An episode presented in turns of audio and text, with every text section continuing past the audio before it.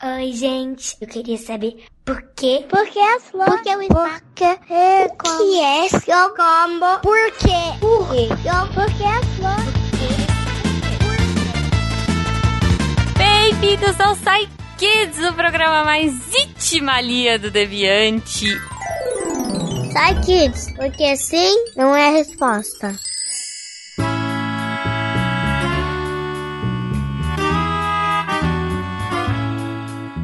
Eu sou a Jujuba e hoje estou com meu querido amigo Guaxinim. Não, somos parentes. Ah, não, isso é outro programa. Não, isso é outra Olá, coisa. Ju! E aí, Guaxa, tudo certo? Tudo certinho. Eu tava com saudade de, de gravar Sai Kids com você. É verdade, a gente gravou só na época que era todo mundo. Pois é, pois é. Então agora a gente vai matar saudades e a gente vai fazer uma dobradinha, né? Exato. Se der tempo, é uma dobradinha. Com certeza. Bom, então, sem demora, a gente vai fazer. Hoje, Guaxa, eu decidi fazer um especial astronomia. Olha só, porque eu percebi que as crianças gostam muito de dúvidas de, de estrelas e afins, né? Dúvidas Aham. astronômicas e de dinossauro. Mas Bom. eu resolvi pegar um tema com várias perguntas relacionadas. Perfeito. Então, a gente começa aí com a pergunta da Kayane. Eu sou a Malu, eu vou ler a pergunta da Kayane de 11 anos. De onde veio esse sistema solar? Pois é, de onde veio o sistema solar? Aliás, Verdade. beijo Malu, né? Fofo. Exato. É, ela, ela, ela não leu, gente. Eu falei para eu ditei pra ela, mas ela tá muito feliz de participar. Ai, que linda. e aí, quem vai resolver isso pra gente, né? Quem vai responder essa pergunta é o Pericles. Vamos lá, Pericles. Olá, Kayane, tudo bem? Olha, eu gostei bastante da sua pergunta. Essa é uma dúvida que muitas pessoas têm, mas que a maioria não tem com quem tirar. E eu vim aqui especialmente para tirar a sua dúvida. Então, vamos lá. Bem, o Sol e o Sistema Solar, eles tiveram origem há 4 bilhões e meio de anos atrás, a partir de uma nuvem de gás e poeira que ficava vagando pelo espaço há muito, muito tempo. Você deve estar pensando agora em como é que uma nuvem de poeira pode ter dado origem ao sistema solar. Bem, você já deve ter ouvido falar na força da gravidade, correto? Aquela força que faz os corpos se atraírem, a mesma força que mantém a gente preso ao chão, que faz o seu celular cair da sua mão. Então, foi justamente essa força que fez com que os minúsculos grãos de poeira e gás que existiam nessa nuvem gigante fossem se juntando cada vez mais. Eles foram se juntando por muitos milhares de anos. No meio dessa nuvem, a quantidade de material que se juntou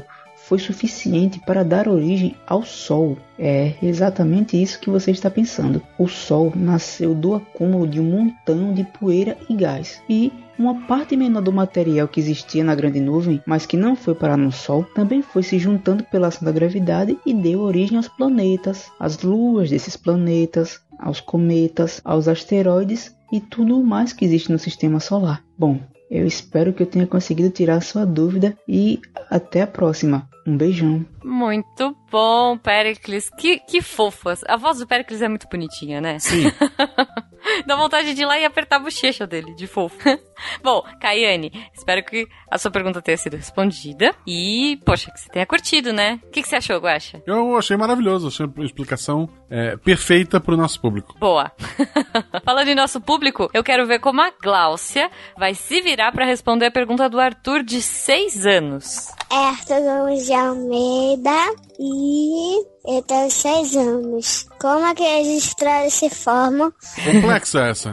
Complexa? Como as estrelas se formam? Bom, então tá, a Gláucia tá com uma- um desafio fácil aí de explicar pro Arthur de 6 anos como as estrelas se formam. Vamos lá, Gláucia. Oi, Arthur. Meu nome é Gláucia. Eu vou tentar responder sua pergunta, tá? Quando o universo se formou, havia várias partículas bem pequenininhas, as chamadas partículas subatômicas. Elas ficavam muito agitadas devido às altas temperaturas onde elas estavam. E era muito quente lá. Conforme o tempo foi passando, a temperatura foi diminuindo e foi ficando mais baixa e foi se esfriando. Aí começaram a se formar algumas estruturas atômicas, como o hidrogênio. O hidrogênio é o elemento mais simples que existe. Ele tem uma partezinha que é positiva, que a gente chama de próton, e uma partezinha negativa, que a gente chama de elétron. conforme o tempo foi passando, mais um pouquinho, foram juntando vários átomos de hidrogênio e formaram-se uma nuvem de gás. As pessoas que estudam as estrelas, elas chamam essa nuvem de gás de nebulosa. Agora vamos contar para você o seguinte: todo o corpo, não importa o seu tamanho,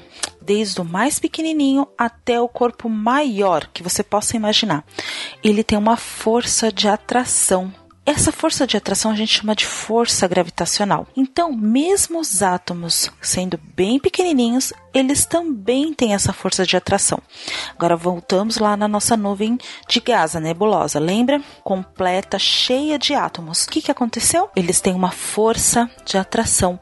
Então, um átomozinho de hidrogênio puxa o outro átomozinho de hidrogênio para perto dele. Como? Vamos imaginar que você e o seu amigo estão brincando de puxa corda. Você segura numa ponta da corda e ele segura na outra ponta da corda. Vence quem? Puxa o amiguinho para perto dele, não é? Então é mais ou menos assim. Um átomo, os dois átomos têm uma força de, gravita de gravitação, uma força que puxa um para perto do outro. E essa força vai aproximando os átomos de hidrogênio.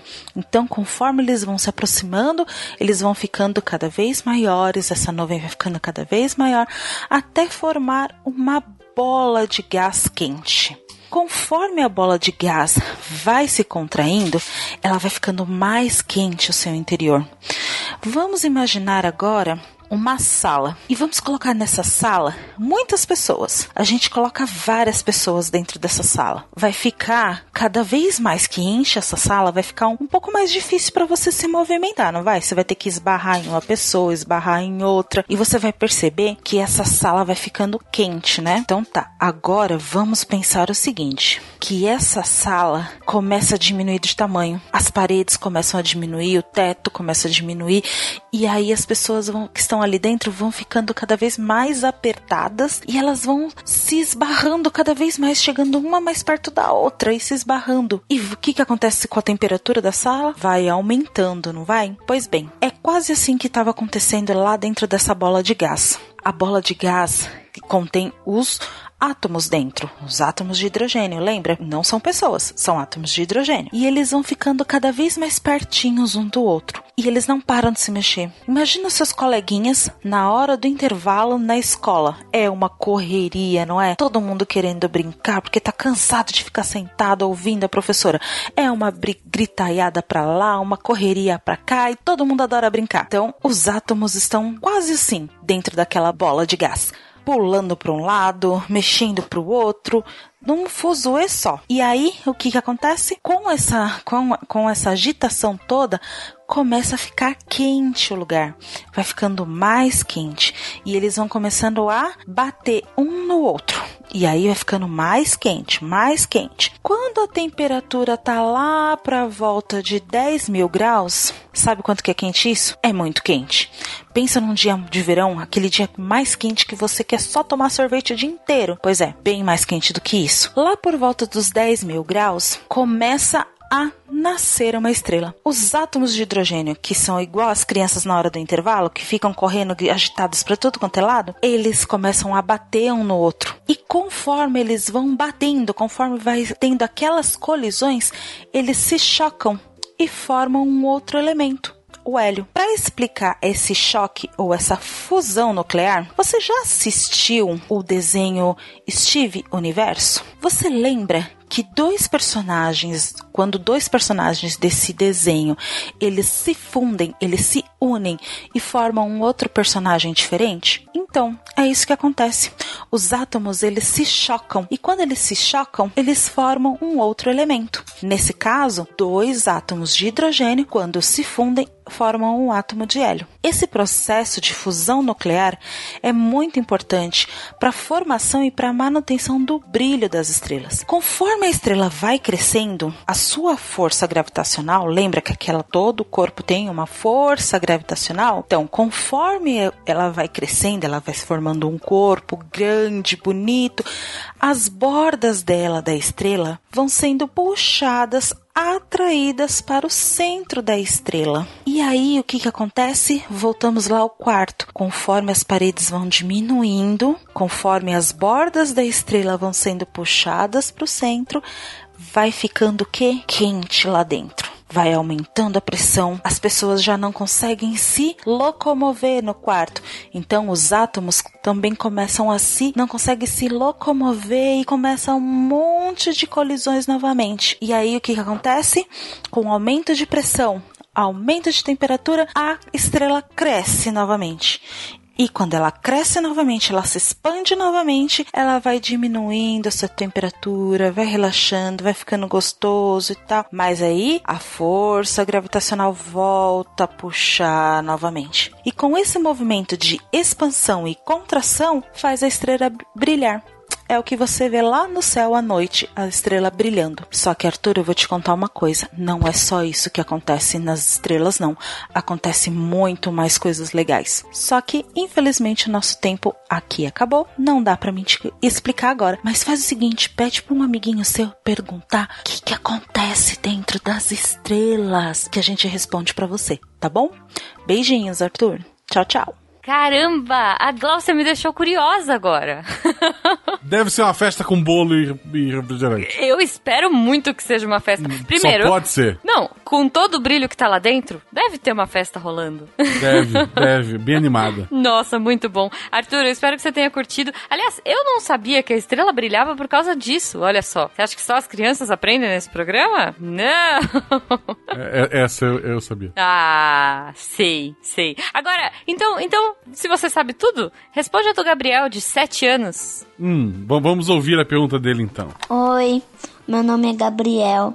Eu, eu tenho 7 anos, sou de São Paulo. Eu quero fazer uma pergunta. Por que eu não tenho oxigênio no espaço? E aí, Guaxa? Por que não tem oxigênio no espaço? Você sabe responder, Gabriel? Eu, eu, eu acho que sei, mas conheço uma pessoa que hum. conseguiria dar uma resposta muito melhor. Ah, é? Quem? A Samantha. Boa. Então vamos lá, Samantha. Ajuda o Guaxa aí que eu acho que ele não sabe.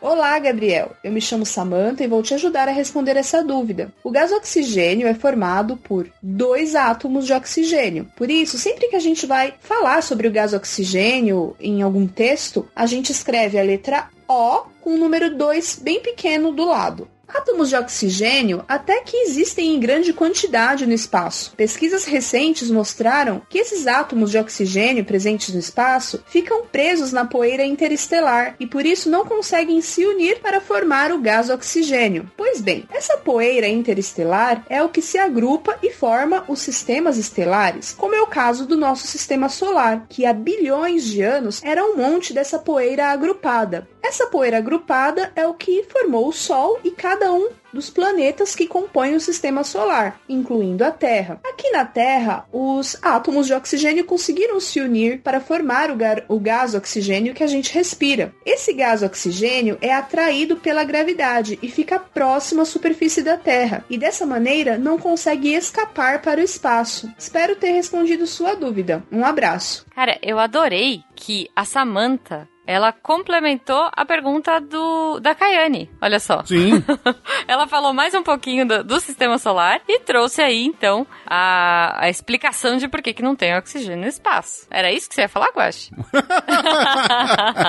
tá bom, eu tô até com medo de te perguntar a sua versão. Acho que é melhor a gente ficar com a da Samanta mesmo, né? Eu, vamos ficar com a especialista, né? acho justo, acho justo. Gabriel, Arthur e Kayane, espero que vocês tenham curtido as as respostas. Espero que vocês continuem mandando perguntas, porque sim, não é uma boa resposta para os nossos deviantes aqui no SciKids, para os nossos cientistas. Então eu espero que vocês continuem sempre mandando perguntas, porque a gente aprende junto com vocês. Guaxa, Isso! Como que as crianças mandam pergunta para cá? É só mandar para contato.sicast.com.br uhum. ou se ou. o seu papai ou parente, alguém, faz parte de alguns grupos de, de padrinhos do Portal Deviante, em especial do SciCast, uhum. você tem o meu contato da Ju, do Fencas, do Tarek. Então você pode mandar diretamente pelo WhatsApp também. Tem essa facilidade. Exato. Muito bom, muito bom. Então é, acho que é isso, Guaxa. Eu, é sabe, isso. Posso, posso pôr uma música pra gente terminar? Porque eu lembrei? Pode. A do A Lindo Balão Azul. Você lembra dessa música? Fala assim: Pega carona nessa cauda Sim. de cometa, ver a Via Láctea, a estrada tão bonita. Brinca de esconde, esconde numa